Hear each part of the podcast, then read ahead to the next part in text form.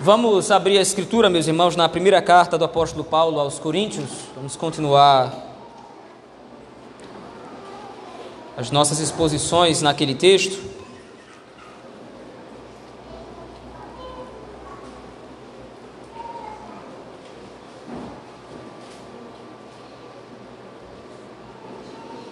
Carta do apóstolo Paulo aos Coríntios, a primeira carta.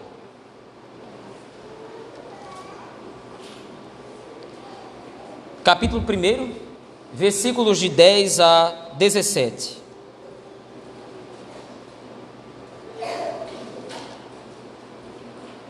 Primeira Coríntios capítulo 1, versículos de 10 ao 17, assim nos diz o texto da palavra do Senhor.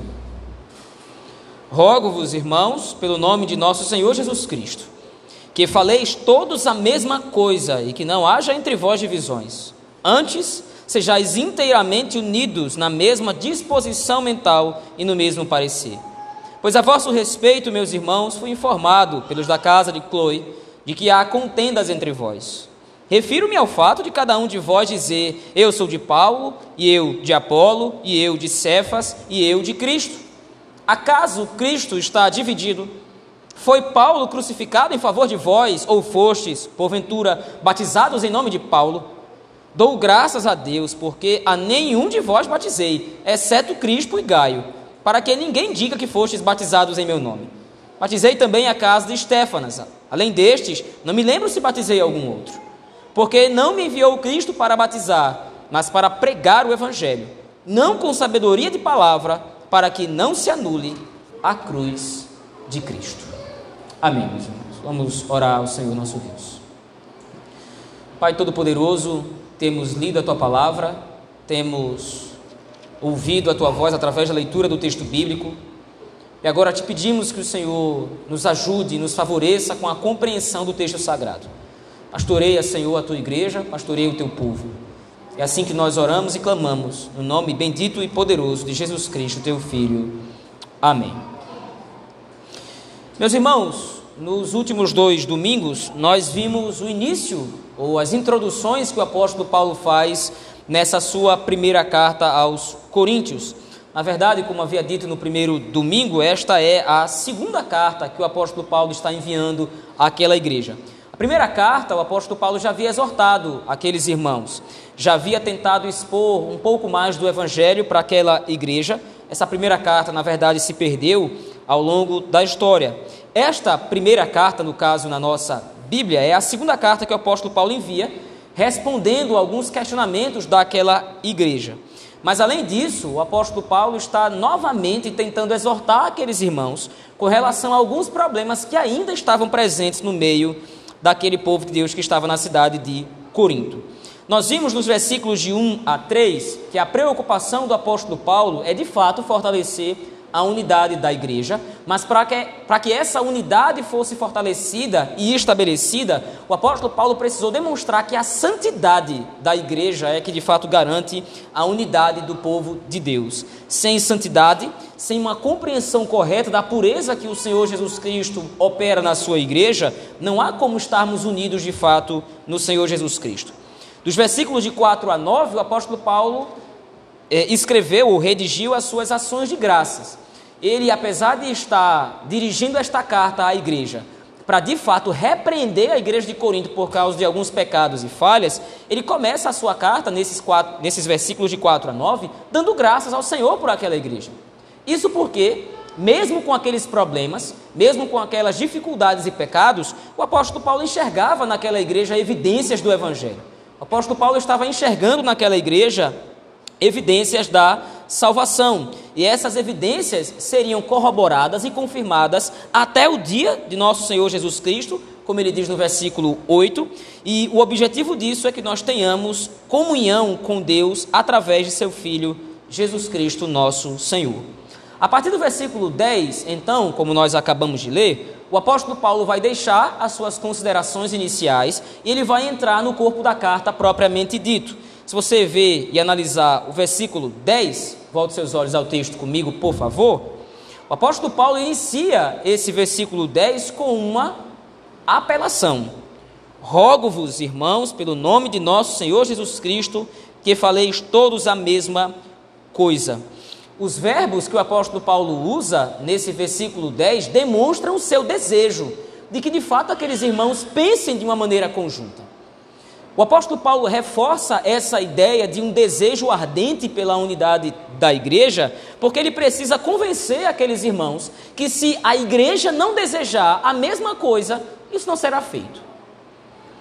Não adianta simplesmente, ou não basta, que o apóstolo Paulo apele a uma exortação franca contra a igreja, ou aliás, a favor da igreja, contra o pecado que aquela igreja tinha, sem que essa igreja de fato não desenvolva um desejo pela unidade.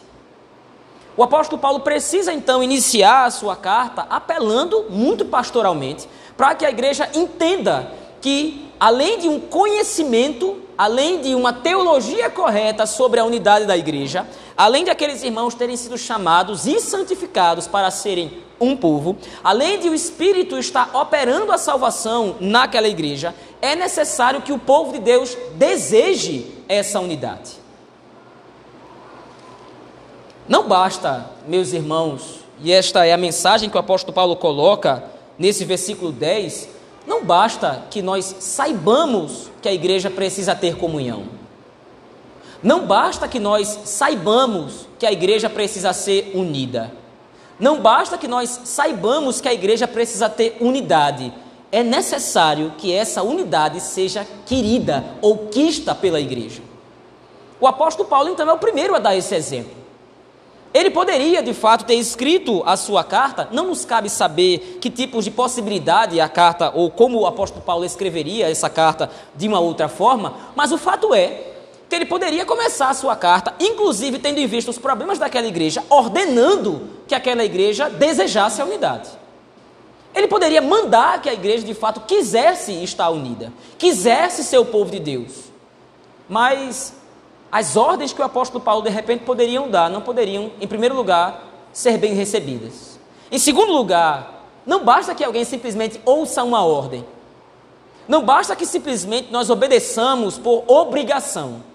Não basta que nós simplesmente desejemos a unidade do povo de Deus por simplesmente alguma conveniência ou alguma convenção social. Bom, já que eu faço parte da igreja, eu preciso desejar estar unido a essa igreja, ou que essa igreja seja unida. Se não parte da sinceridade do coração, se não parte de um desejo ardente e verdadeiro do coração de cada crente em específico, que a igreja seja uma todos os imperativos ou ordens que o apóstolo Paulo vai emitir para a igreja depois desse versículo são inúteis. Mais uma vez, não basta saber. Não basta ter conhecimento da obrigação. Não basta saber que o desejo de Deus em Cristo Jesus, pelo poder do seu Espírito, é que nós sejamos de fato um. É que nós estejamos de fato amando e servindo uns aos outros. Eu preciso querer isso particularmente.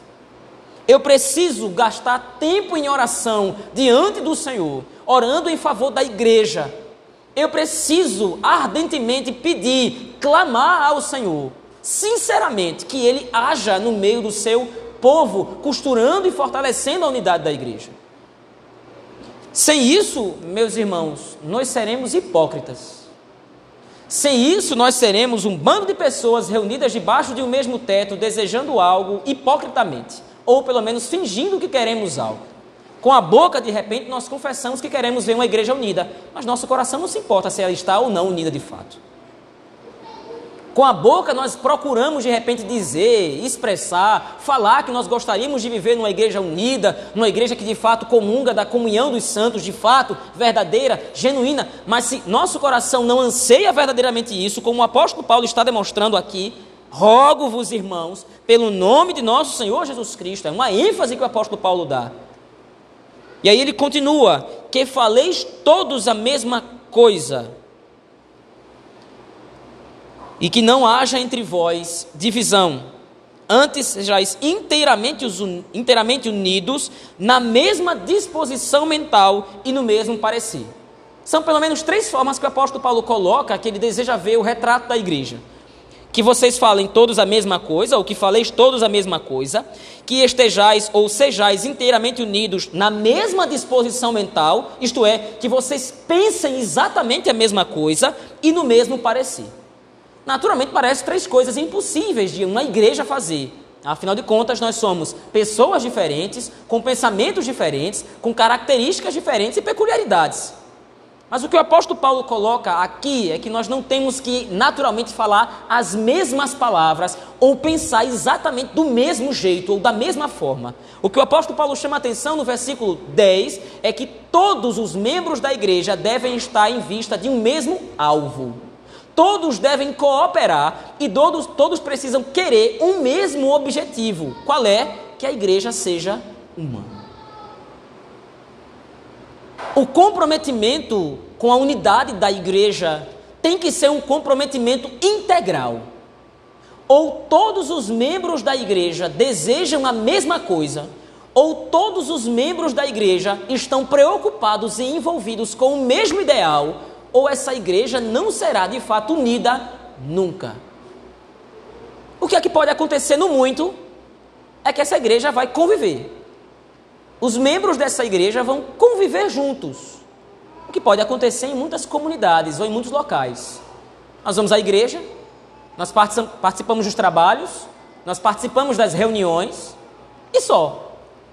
Nós não estamos interessados em viver unidos, nós não estamos interessados em partilhar de uma comunhão, nós simplesmente convivemos juntos. Por quê? Porque não temos o mesmo objetivo não temos o mesmo ideal. Não é tão importante para mim a unidade da igreja quanto é para o meu irmão. A comunhão dos santos não é tão cara para mim quanto é para o meu irmão.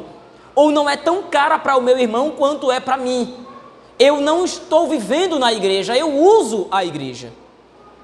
Eu não faço parte do corpo de Cristo, eu uso o corpo de Cristo. Ora, mas como assim?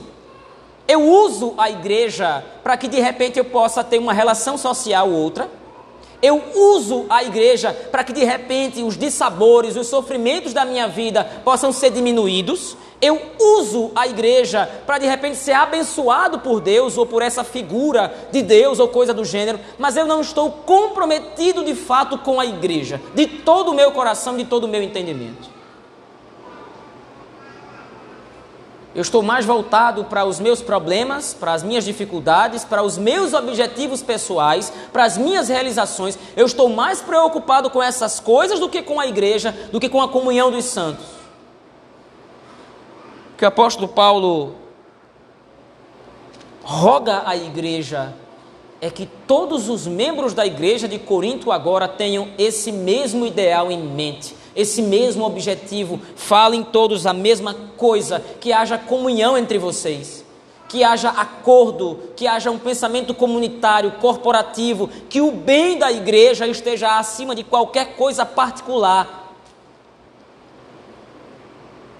Naturalmente, nós temos as nossas famílias, nós temos os nossos trabalhos, nós temos os nossos projetos. Não há mal nenhum nessas coisas.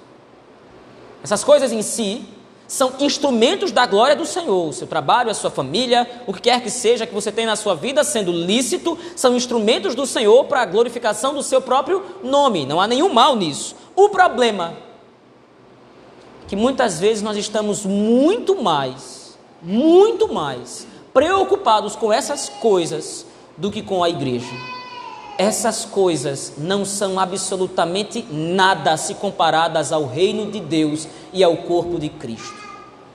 Qualquer tipo de benefício que eu tenha nesse mundo, qualquer tipo de bem-estar ou status social ou financeiro ou econômico, o que quer que seja, que eu tenha nesse mundo é lixo, é nada comparado à glória de Cristo estampada e refletida na igreja.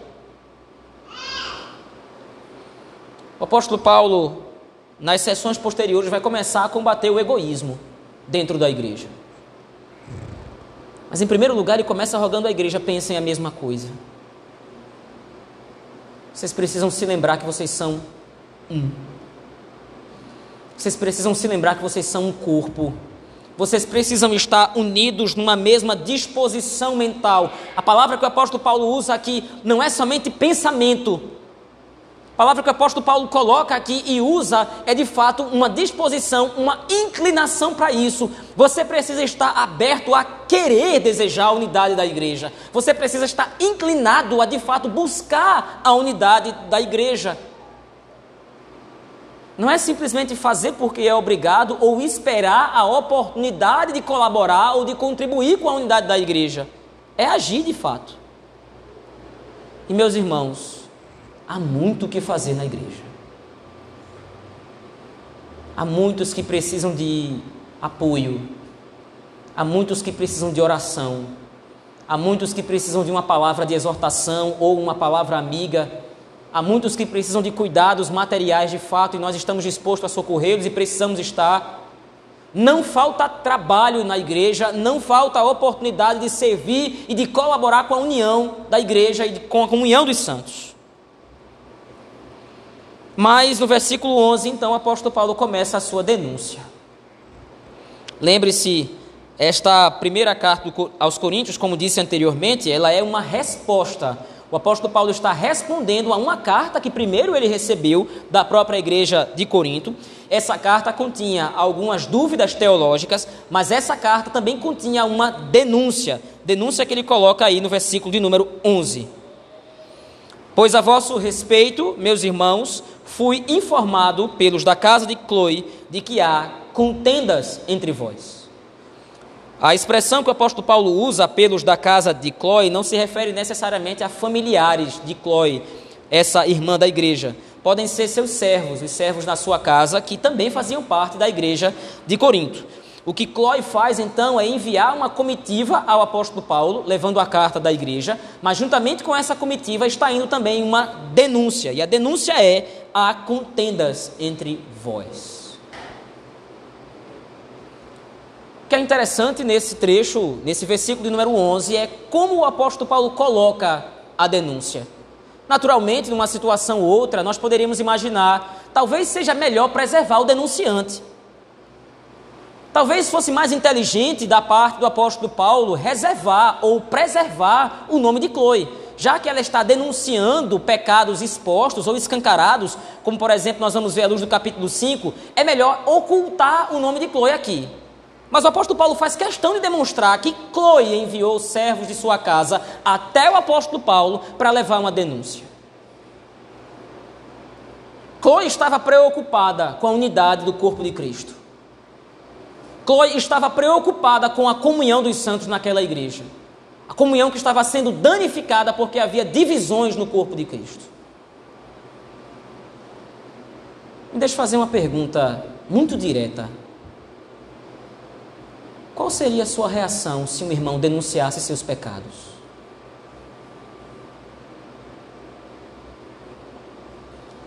Qual seria a sua reação se um irmão da igreja denunciasse as suas transgressões diante do Senhor? Será que a nossa primeira reação seria chamar a Chloe de fofoqueira? Será que a primeira reação nossa seria chamar a Chloe de intrometida? Por que, é que você foi denunciar os meus pecados ao pastor? Por que, é que você foi denunciar as minhas transgressões, as minhas iniquidades ao pastor?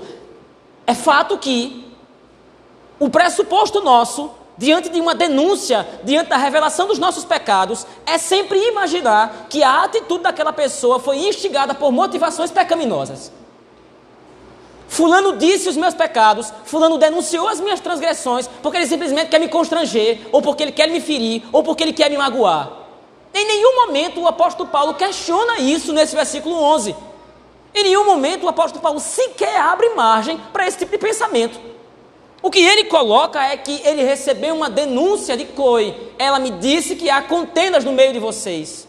É muito mais relevante para o apóstolo Paulo a denúncia em si, trazida por uma irmã que verdadeiramente amava a igreja, do que simplesmente ficar imaginando o que é que os irmãos em Coríntios vão pensar quando eu disser na carta que foi Chloe que denunciou a denúncia no meio da igreja.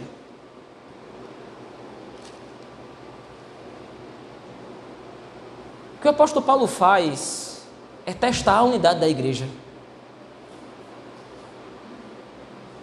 De repente o apóstolo Paulo prevê que essa carta, ao ser lida, ela seria contestada. O apóstolo Paulo claramente está colocando aqui que a igreja de Corinto não é uma igreja unida. E alguém poderia dizer, mas o apóstolo Paulo está errado, nós somos unidos, nós amamos uns aos outros. Então ele diz: Eu recebi a denúncia de vocês, da casa de Chloe, dos servos de Chloe, que vocês não são unidos, que há contendas no meio de vocês, que vocês não se amam como aparentam ou como dizem se amar. Vocês, na verdade, estão colocando no meio de vocês contendas. E ele coloca no versículo 12 as razões dessa contenda. Aliás, essas contendas em si. Como é que essas contendas apareciam? Veja aí versículo número 12.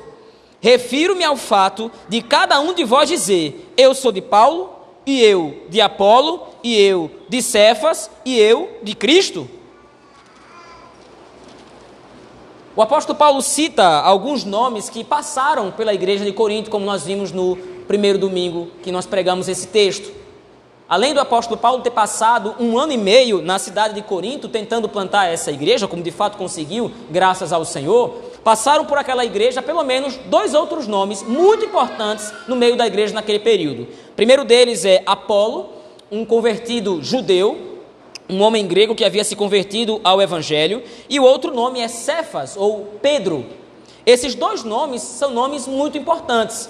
Notadamente, ao longo da Escritura, nós podemos enxergar isso. Apolo tinha uma certa, um certo conhecimento ou uma certa eloquência no falar.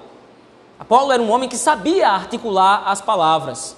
Por causa disso, agora, ele estava sendo usado por aquela igreja como se fosse um herói ou como se fosse um troféu. Paulo, por outro lado, naturalmente era conhecido pelo seu grande conhecimento. Além de ser um judeu, ele era um fariseu, uma das escolas mais rigorosas com relação à lei em Jerusalém. Paulo era um fariseu, um grande conhecedor da escritura e também profundo conhecedor da filosofia grega, que os coríntios amavam tanto.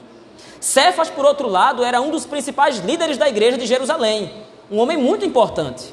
Foi um dos primeiros, um dos pioneiros a plantar igrejas, segundo o livro de Atos. O problema é que embora esses homens sejam muito piedosos, a igreja de Corinto agora estava usando esses homens como referências de liderança dentro da igreja. Ao invés de enxergarem em Paulo, Apolo e Cefas, ou Pedro, ao invés de enxergarem nesses homens servos do Senhor, servos de Cristo, que estavam se entregando e se doando para o bem da igreja, exemplos que eles deviam copiar, eles estavam, os crentes em Corinto, estavam usando esses homens como se fossem campeões numa batalha interna dentro da igreja. Eu fui batizado por Apolo, eu fui batizado por Cefas, eu fui batizado por Paulo. E aí então no versículo 13 Paulo pergunta: "E Cristo foi dividido?" A igreja é de Paulo, a igreja é de Apolo? A igreja é de Cefas? Cristo de fato foi esquartejado, ele foi dividido em favor de vós? Ou, como diz o texto, vocês foram batizados em nome de Paulo? O apóstolo Paulo agora começa a chamar a atenção para o vínculo da igreja. Nos versículos de 1 a 3, nós vimos que a santidade é uma das bases para a unidade da igreja, ela não é a única base. É uma das bases, é um dos pilares. Mas agora o apóstolo Paulo está começando a demonstrar qual é a base principal da igreja. O que é que une a igreja de fato? É Cristo. E ele começa então a atacar o orgulho daqueles cristãos. Eu dou graças a Deus, na verdade, porque a nenhum de vós batizei. Eu só batizei a Crispo, Gaio e a casa de Estéfanas. E eu fiz isso para que vocês não digam que alguém foi batizado no meu nome, como diz aí no versículo número 15. Além destes, não me lembro se batizei algum outro, diz o versículo 16. E aí no versículo 17 ele diz: Porque não me enviou Cristo para batizar. Naturalmente, Paulo não tem qualquer dificuldade com o sacramento do batismo. É que ele quer dizer que nunca batizou, até porque ele havia dito nos versículos anteriores que havia batizado pelo menos três personagens, Crispo, Gaio e a casa de Estéfanas. Então, não é que ele tem problemas com o sacramento do batismo. O ponto é que o apóstolo Paulo se resguardou de batizar mais cristãos em Corinto, porque sabia da inclinação deles em se orgulhar por coisas que não devem ser usadas para dividir a igreja. Preferências pessoais estavam sendo colocadas agora acima da unidade da igreja. Eu prefiro a eloquência de Apolo pregando. Eu prefiro o conhecimento de Paulo. Eu prefiro a tradição de Pedro. E aí havia um quarto grupo que se achava o mais espiritual. Apesar do nome desse grupo, é o grupo mais hipócrita. É o grupo dos de Cristo. Se achavam mais superiores. Porque de repente não estavam metidos, ou porque de repente, de repente não diziam quem era o seu herói de fato, eles não eram de Paulo, eles não eram de Apolo, eles não eram de Cefas, eles eram de Cristo mas deixa que esse mesmo grupo estava metido no meio das contendas também, juntamente com os outros. E aí o apóstolo Paulo pergunta: o vínculo que conecta vocês, o que liga vocês como uma família, o que liga vocês como um corpo é Cristo, e Cristo agora não está dividido.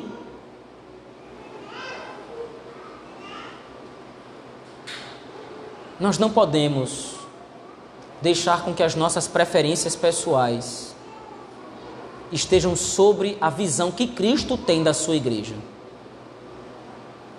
Naturalmente, nós dissemos isso no domingo passado, a igreja tem defeitos.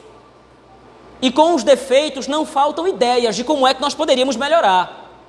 A igreja poderia melhorar nisso, a igreja poderia melhorar nisso, a igreja poderia fazer isso aqui, a igreja poderia corrigir esse ponto, e veja, não há nenhum, nenhum problema em de repente nós constatarmos problemas na igreja e nós indicarmos modos de que esses problemas sejam corrigidos. Não há nenhum tipo de problema em dar sugestões para que a igreja possa melhorar. Isso é bem-vindo e graças ao Senhor se de repente você tem alguma sugestão dessa. Por favor, nos procure, nós precisamos disso. O problema é que quando, é muitas vezes essas preferências, essas sugestões pessoais, alimentam o orgulho do nosso coração. E principalmente alimentam uma divisão, já que a igreja não está fazendo o que eu acho que ela deveria fazer. Já que a igreja não está seguindo o caminho ou o rumo que eu acho que ela deveria seguir. A pessoa vai alimentando no coração certa arrogância, certo ego e vai se afastando do corpo de Cristo. Era o que os cristãos em Corinto estavam fazendo era mais importante destacar a quem pertenciam, se é que pertenciam a alguém, o apóstolo Paulo está contestando, dizendo que não. Era mais importante a visão que eles tinham da igreja do que a visão que o próprio Cristo tem da igreja. Era mais importante as preferências pessoais e pontuais que eles tinham com relação à igreja do Senhor. Como é que eles achavam que a igreja deveria estar? E o apóstolo Paulo vai dizer isso na continuação do versículo 17: Porque não me enviou Cristo para batizar, mas para pregar o evangelho, não com sabedoria de palavra. Eles não estavam brigando sobre como a igreja deveria administrar o dinheiro. Eles não estavam brigando sobre onde a igreja estava localizada, sobre a localização da igreja. Eles não estavam brigando sobre algumas peculiaridades dentro da igreja. Eles estavam brigando porque eles queriam de repente se orgulhar de que a igreja era representada por alguns homens. Era pura e simplesmente o orgulho de ouvir Apolo falar. Porque o Apolo falava muito bem, ou porque Paulo se expressava muito bem, ou porque Pedro se expressava muito bem. Mas veja, isso aqui é só um exemplo do que pode causar divisão na igreja. O pecado de Corinto, estampado por Paulo nesse texto, nessa sessão, era o orgulho que aqueles homens ou que aqueles membros daquela igreja tinham com relação a seus representantes. Eles achavam que de repente Apolo pregava melhor, ou Paulo expunha melhor as Escrituras, ou Pedro. Mas a divisão no corpo de Cristo pode ser causada por qualquer outra coisa que seja colocada na frente dos nossos olhos, obstruindo a nossa visão quanto ao que a igreja de fato é.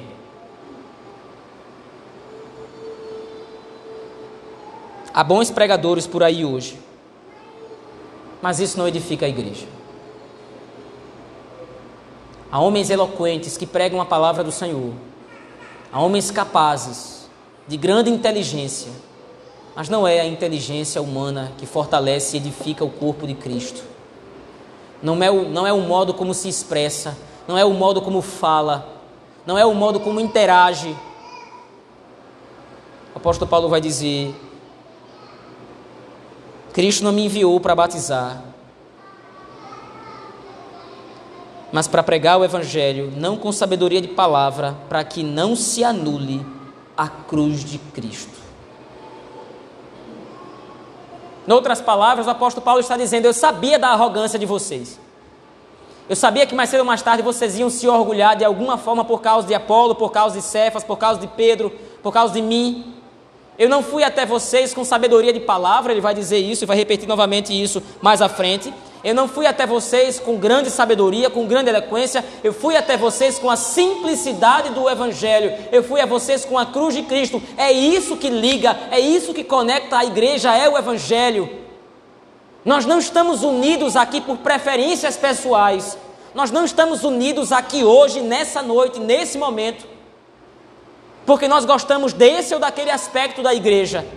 Nós estamos aqui unidos hoje, nessa noite, por causa de Cristo, por causa do Evangelho. Se qualquer outra coisa nos une, é vã e inútil. Qualquer outra coisa que não Cristo vai fazer com que a igreja se esfacele qualquer outra coisa que não o Evangelho, qualquer outra coisa que não seja a verdade da palavra do Senhor, a palavra de Cristo, qualquer outra coisa que de repente nos reúna em certo lugar, vai durar pouco tempo. Como há milhões e milhares de pessoas aí fora, unidas debaixo do mesmo teto, por causa de qualquer outra coisa, menos da cruz de Cristo estão lá por causa da promessa de dinheiro, estão lá por causa da promessa de bênçãos pessoais, de favores pessoais da parte do Senhor, estão lá por conveniência social ou coisa do gênero, menos por causa da cruz de Cristo. Qual é o resultado? Não dura muito tempo. O que não falta hoje são comunidades cristãs prontas para atender todas as suas demandas, meu irmão e minha irmã que é que você quer? Você quer um louvor mais bonitinho? Você quer um templo mais bonitinho? O que é que você quer? Você quer ter o seu coração afagado, o seu ego massageado? O que é que você quer? É bênção que você quer? É bênção material? Não faltam hoje comunidades pseudo-cristãs que propagam todo tipo de inverdades e heresias até reunindo milhares de pessoas. Mas não vão durar. Logo morrem. Ou procuram algo mais divertido, algo mais atraente. Se o nosso compromisso como igreja do Senhor não é com a cruz de Cristo, Nada mais nos une. Muito melhor encerrarmos aqui, apagarmos as luzes e sairmos para nunca mais voltar. O texto do apóstolo Paulo, meus irmãos, a primeira carta aos Coríntios, no capítulo 10, versículos de 10 a 17, capítulo 1, versículo 10 a 17, nos coloca algumas aplicações.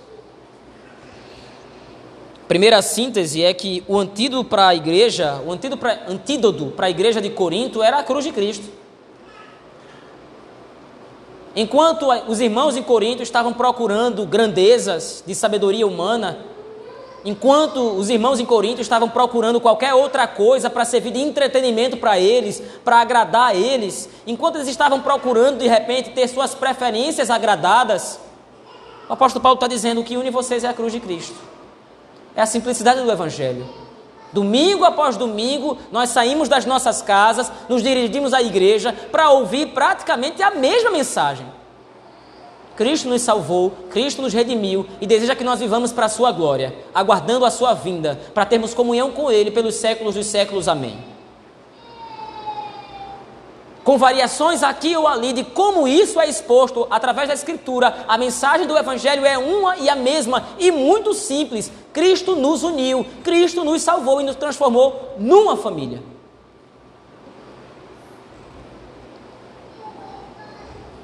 Se de repente você quer alguma glória para si, se de repente você quer se orgulhar por alguma coisa que você vê na igreja, o apóstolo Paulo nos dá uma dica.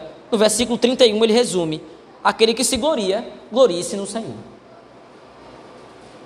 Se você, quer ter tuas, se você quer ter suas preferências atendidas, se você quer que a igreja seja do seu jeito, aprenda a se gloriar no Senhor. A igreja não é sua. Além disso, um segundo ponto é que nós devemos estar totalmente comprometidos com a unidade da igreja. Isso significa que não adianta somente dizimar ou ofertar. Isso significa que não necessariamente nós precisamos somente da sua presença aqui. Nós precisamos de você por completo. Nós precisamos de você de maneira integral. Nós precisamos das suas habilidades, nós precisamos dos dons que o Senhor lhe deu como membro do corpo de Cristo, nós precisamos das suas orações, nós precisamos do seu comprometimento de um modo geral. Assim como você precisa das mesmas coisas em relação a cada um de nós. Não basta somente vir, não basta somente sustentar financeiramente.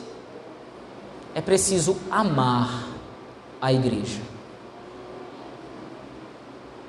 É preciso desejar o bem-estar da igreja. É preciso querer fazer o coração arder pelo bem da igreja. E faz muito tempo que nós deixamos de querer isso. Faz muito tempo que nós não gastamos tempos de joelho diante do Senhor, orando em favor da igreja.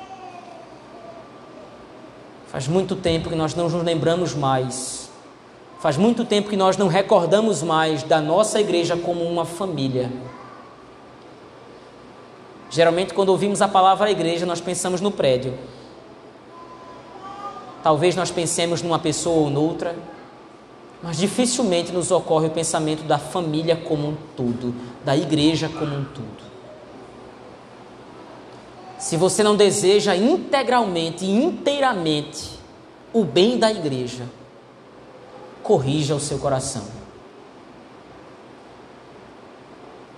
Como disse antes, não basta da boca para fora dizer que quer ver uma igreja unida, uma igreja em comunhão, uma igreja bem.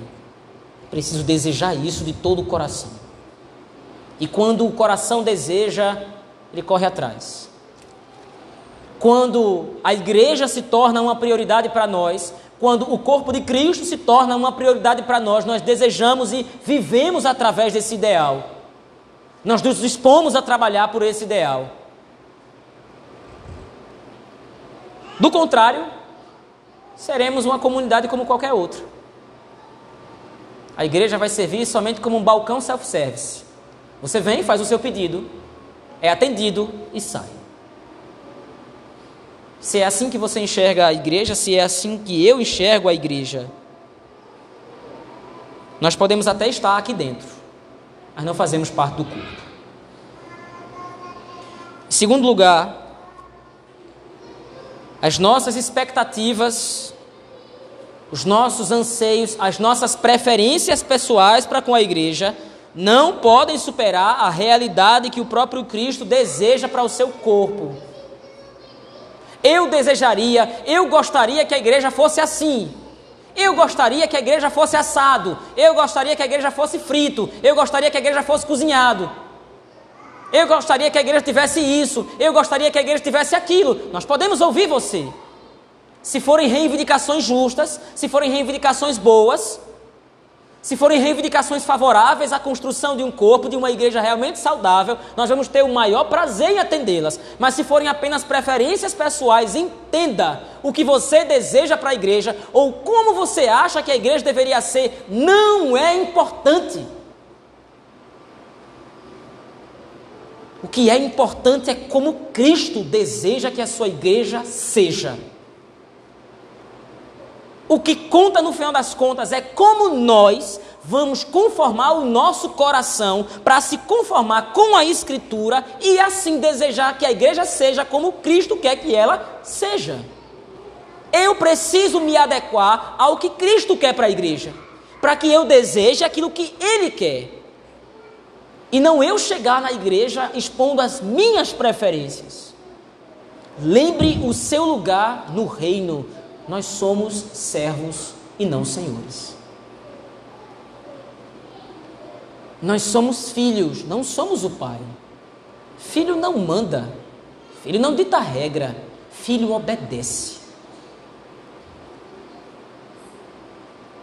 O pai pode fazer os gostos de seu filho quando lhe for conveniente, por pura graça. Até lá, esteja feliz com o modo como Cristo olha para a sua igreja. Quando Cristo olha para a igreja, o que ele enxerga? Ele enxerga um povo lavado, remido e separado. Ele enxerga um povo santo, ele enxerga um povo irrepreensível. Bom, mas o povo de Deus é tão cheio de falhas, mas ele lavou e está lavando a igreja com seu próprio sangue. Não interessa o que dizem da igreja. No dia do juízo, o que tiverem dito contra a igreja será pago e pago amargamente. Mas o modo como Cristo enxerga a sua igreja é um modo positivo, porque ele se sacrificou pela igreja e através do seu espírito, mediante a palavra, está lapidando essa igreja. Se eu olho para a igreja do Senhor através das lentes do Evangelho, eu vou desejar aquilo que Cristo quer para a sua igreja, e então eu vou orar, eu vou trabalhar para que a igreja seja dessa forma, para que a igreja seja desse jeito, como Cristo quer.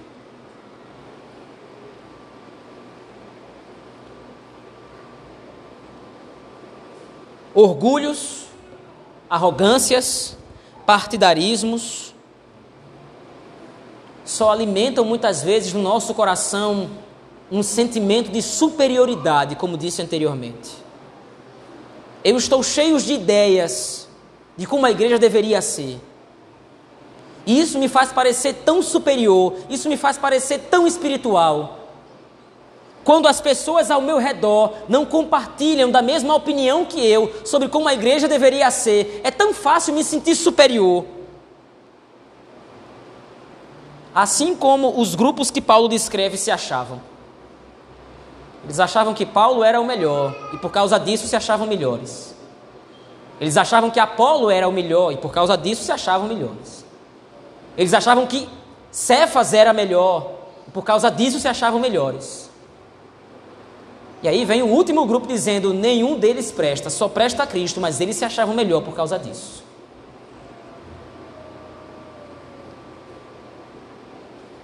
Precisamos entender que só há um Cristo para o povo de Deus. Não existe um Cristo para cada crente. Como o apóstolo Paulo diz no versículo 13: Cristo foi dividido. Agora Cristo é esse que atende às suas preferências para com a igreja? É isso que fundamenta a sua opinião sobre o povo de Deus? Se a igreja fosse do jeito que você acha que deveria ser, você estaria contente e feliz com isso? Você acharia então que a igreja seria então o padrão correto, estaria no padrão correto para ser de fato a igreja do Senhor? Se a igreja atendesse às suas preferências, se a igreja atendesse aos seus achismos? O ser humano raramente quer algo direito. Na verdade, o ser humano raramente quer algo bom.